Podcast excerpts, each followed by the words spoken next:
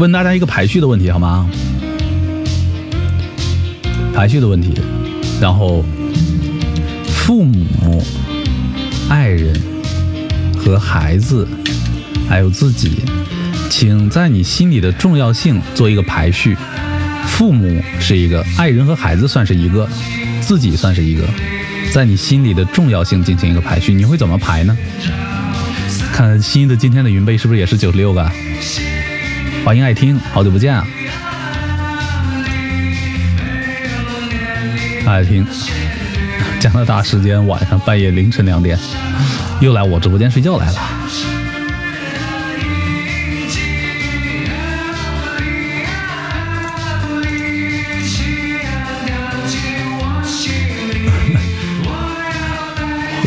我就是有催眠疗效的直播间哈，孩子、父母、爱人自己不是孩子跟爱人是在一起的好吗？孩子跟爱人是在一起的。下午好，下午好。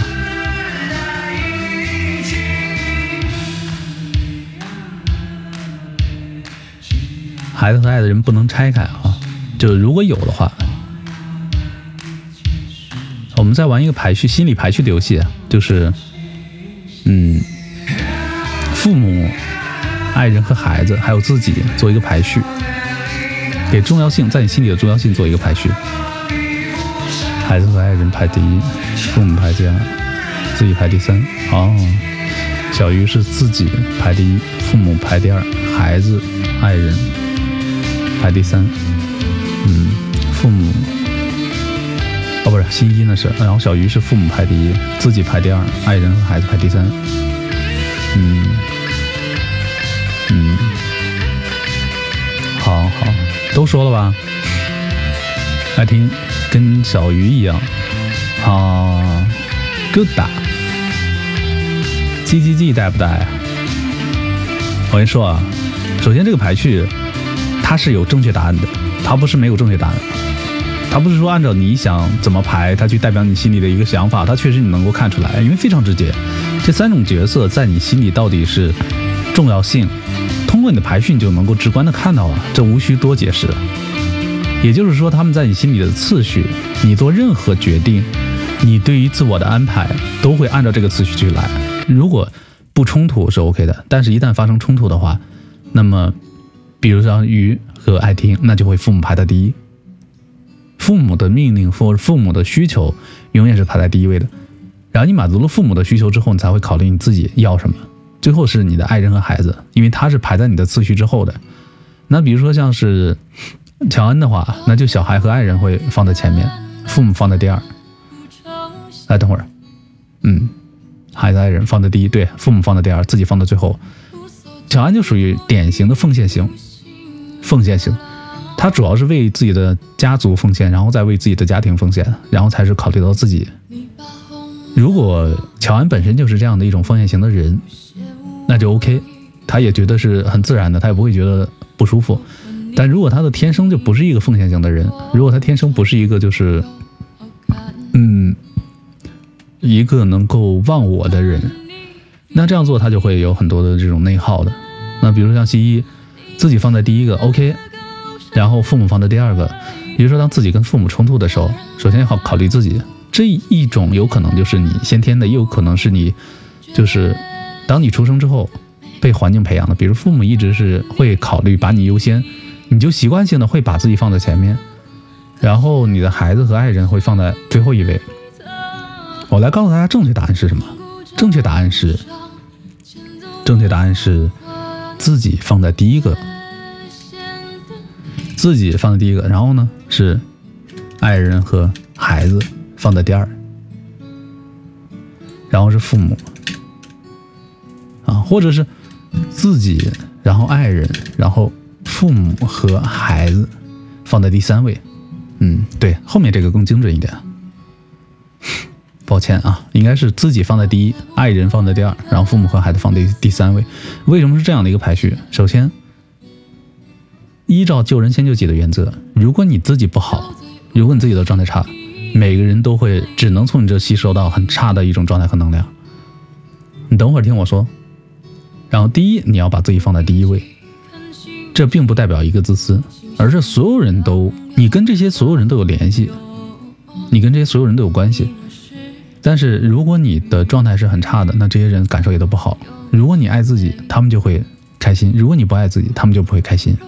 所以永远应该把自己放在第一位。第二个就是当别人需要帮助的时候，你也要去考虑是不是你有这个能力去帮助他人。如果飞机上掉下来氧气面罩，你要想帮你身边的老人和孩子，你首先要给自己戴上氧氧气面面罩。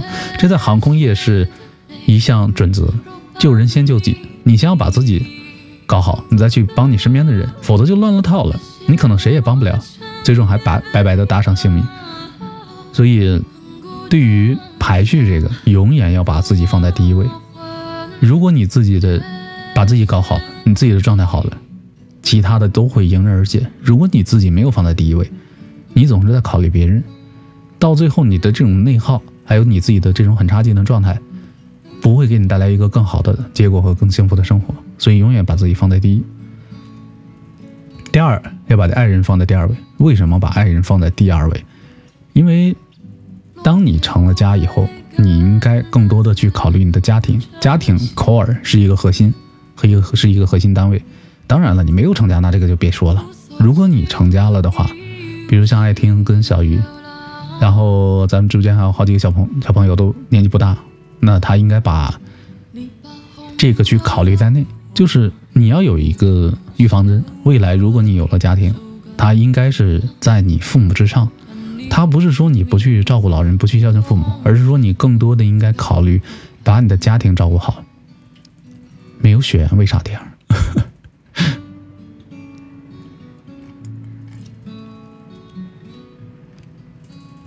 这个叫什么？什么叫这个东西了？跟爱人的连接很深，凭啥爱人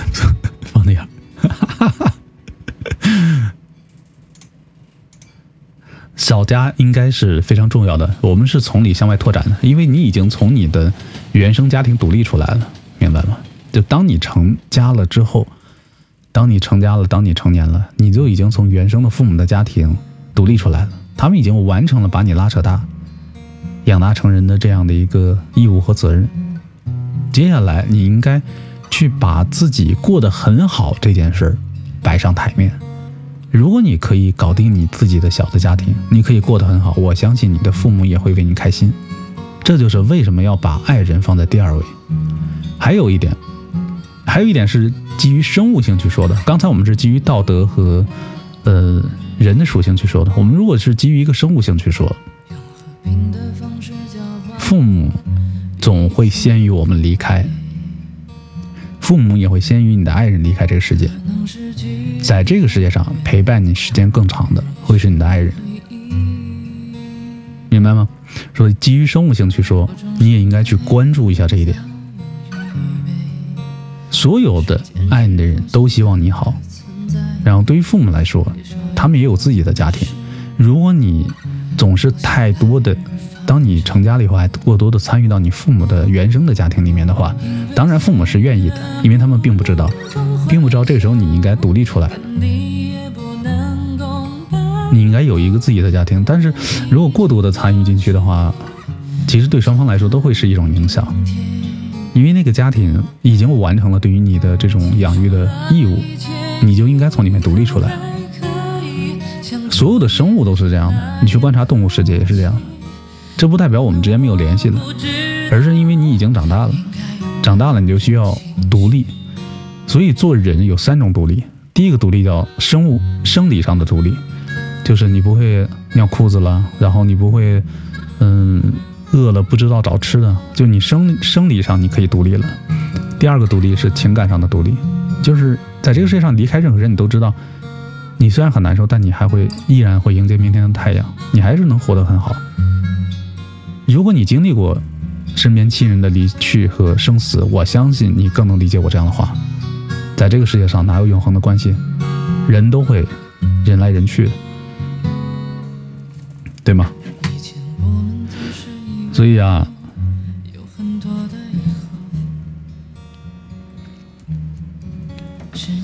所以要提前去接纳这一切，提前去接纳这一点。然后我们刚刚说了生理上的，情感上还有一个什么？智力上的，智力上的独立。总是跟父母在一起的话，你会发现父母会把你当孩子。父母一百岁了，你八十岁了，父母依然把你当孩子。你就会你在智力上做一些决定的一些权利就会慢慢的降低，父母也会更多的去干涉到你，或剥夺你做权利的一些，呃一些去承担做权利带来的各种好结果和坏结果这种责任。所以各方综合来讲，都应该把父母的考虑性再去往周边去扩展。一旦成人之后。通常来说，在你年少的时候，你的父母肯定会排在最前面。你越年轻，你越会把父母排在最前面。它并不只是单纯的反映出你内心的一种依赖性，它更多的也是反映出了从你认知这个世界开始，你的第一任老师，你的父亲和你的母亲，你还没有完全脱离这一任老师，你还有更多的需要在他们的庇护下，在他们的这个大树下去乘凉。但是，当你一旦长得更高、更大、更壮了，你发现这一棵树已经难以去庇护你了。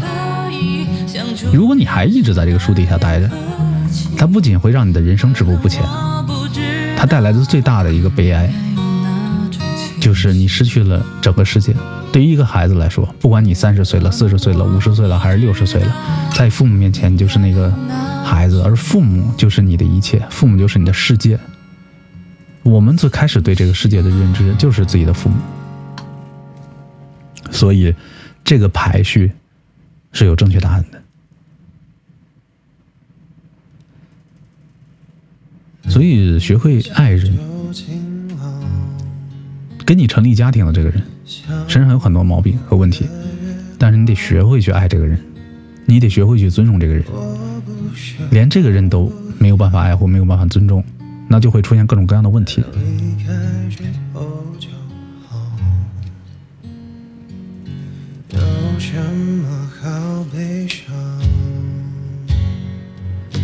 至少我所以，永远要把自己放在第一位，然后把你的爱人放在第二位，然后孩子和父母放在第三位。为什么孩子也要排在最后？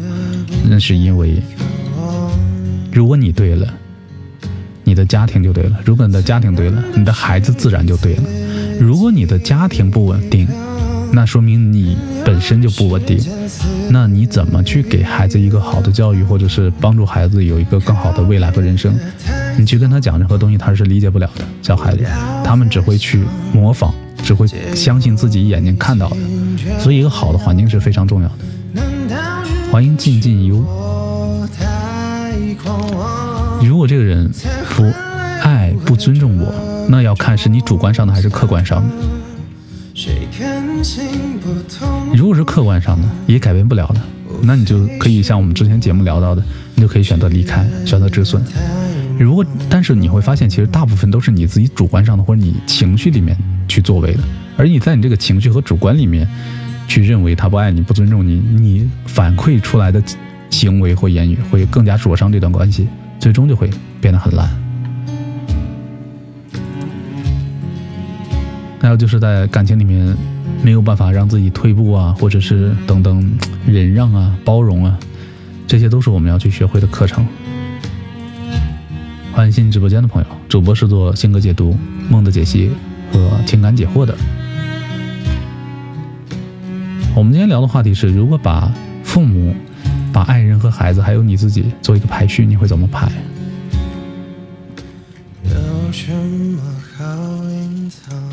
所以我知道，做这个正确排序是非常难的一件事，它也颠覆你之前的认知，它也颠覆你之前的一种习惯和习性，但是。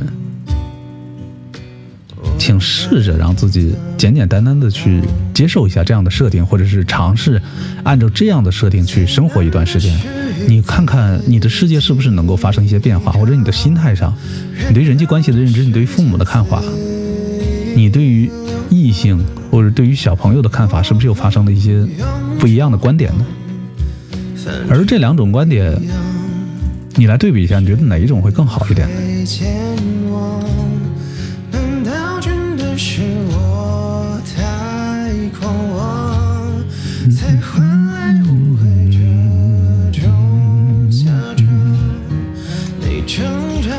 所以，希望今天的这个排序，大家都能牢记在心里。其实越早越年轻知道这个越好，真的。我也知道正确的排序，只是还没有正确的去做。嗯。欢迎小桃酥。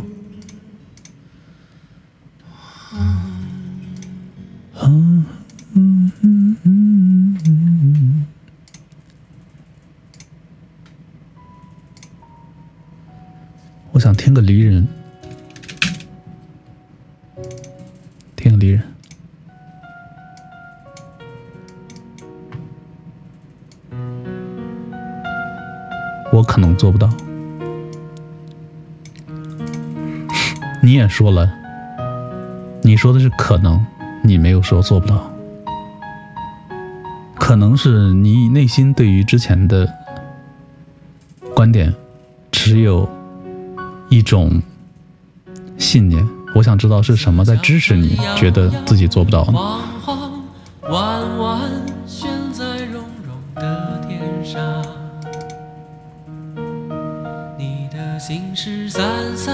欢迎诸葛秋善，欢迎新进直播间的朋友，把父母、爱人、孩子，还有你自己做一个排序。对于你的重要性的排序，你会怎么排呢？我还是没想明白，为啥血缘还要对我来说这么……没想明白为啥没血缘还要对我这么重要。实在不行，换个爱人不就得了？在这个世界上，心有很多跟你没有血缘关系的人，但是却跟你发生很多的交际交往，也会给你产生各种各样的姻缘和阴差阳错。你觉得这些人都不重要吗？亲情、爱情、友情，这里面有两种情都没有血缘关系啊。但是正是因为没有血缘关系，正是因为他们没有血缘关系，他们可能才能成为你对人际关系成长路上最好的老师。我知道有时候其实连我自己都想不通，但是当我一旦冷静下来、安逸下来的时候，我去回想这个答案。就是这个节。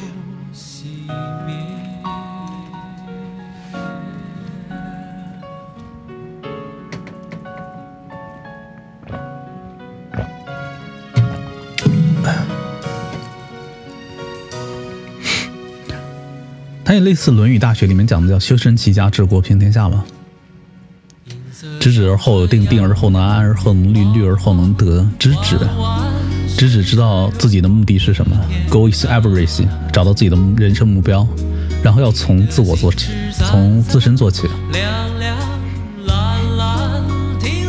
把自己做好了，然后就关注你的家庭，家庭也是由内向外运开的。你想象自己是这个是圆的中心，是靶子的中心，你的小小的家庭就是中间的那一一环。你父母的这个家庭，一旦你成家之后，你脱离了父母家，他们父母家庭会在外面的这一环。父母跟孩子，为什么孩子也跟父母是一个层级的？因为孩子跟父母一样，他会离开你。孩子十八岁上了大学之后，他就会离开你。孩子成家之后更会远离你。如果在孩子成家之后，你还要效仿像你父母对你那样，你还要牢牢把孩子拴在自己的手里，你在剥夺孩子属于他自己的人生。所以啊，对孩子最大的善良就是提前为你离开他做好准备。如果你爱他爱的那么深，有一天你要离开这个世界了，然后你突然离离世了，你的孩子受不了，受不了这个打击，因为所有的决定都是你做的，以前所有的不管的生理上的对他的照顾，情感上对他的。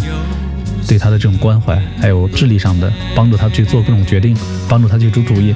你一旦离开了，他怎么去面对这个活生生的世界呢？所以，从一开始就要让孩子知道，总有一天你会离开他，要为离开他做好准备。帮助父母也要去明晰这一点。所以，孩子跟父母永远是放在最后面，明白了吗？一。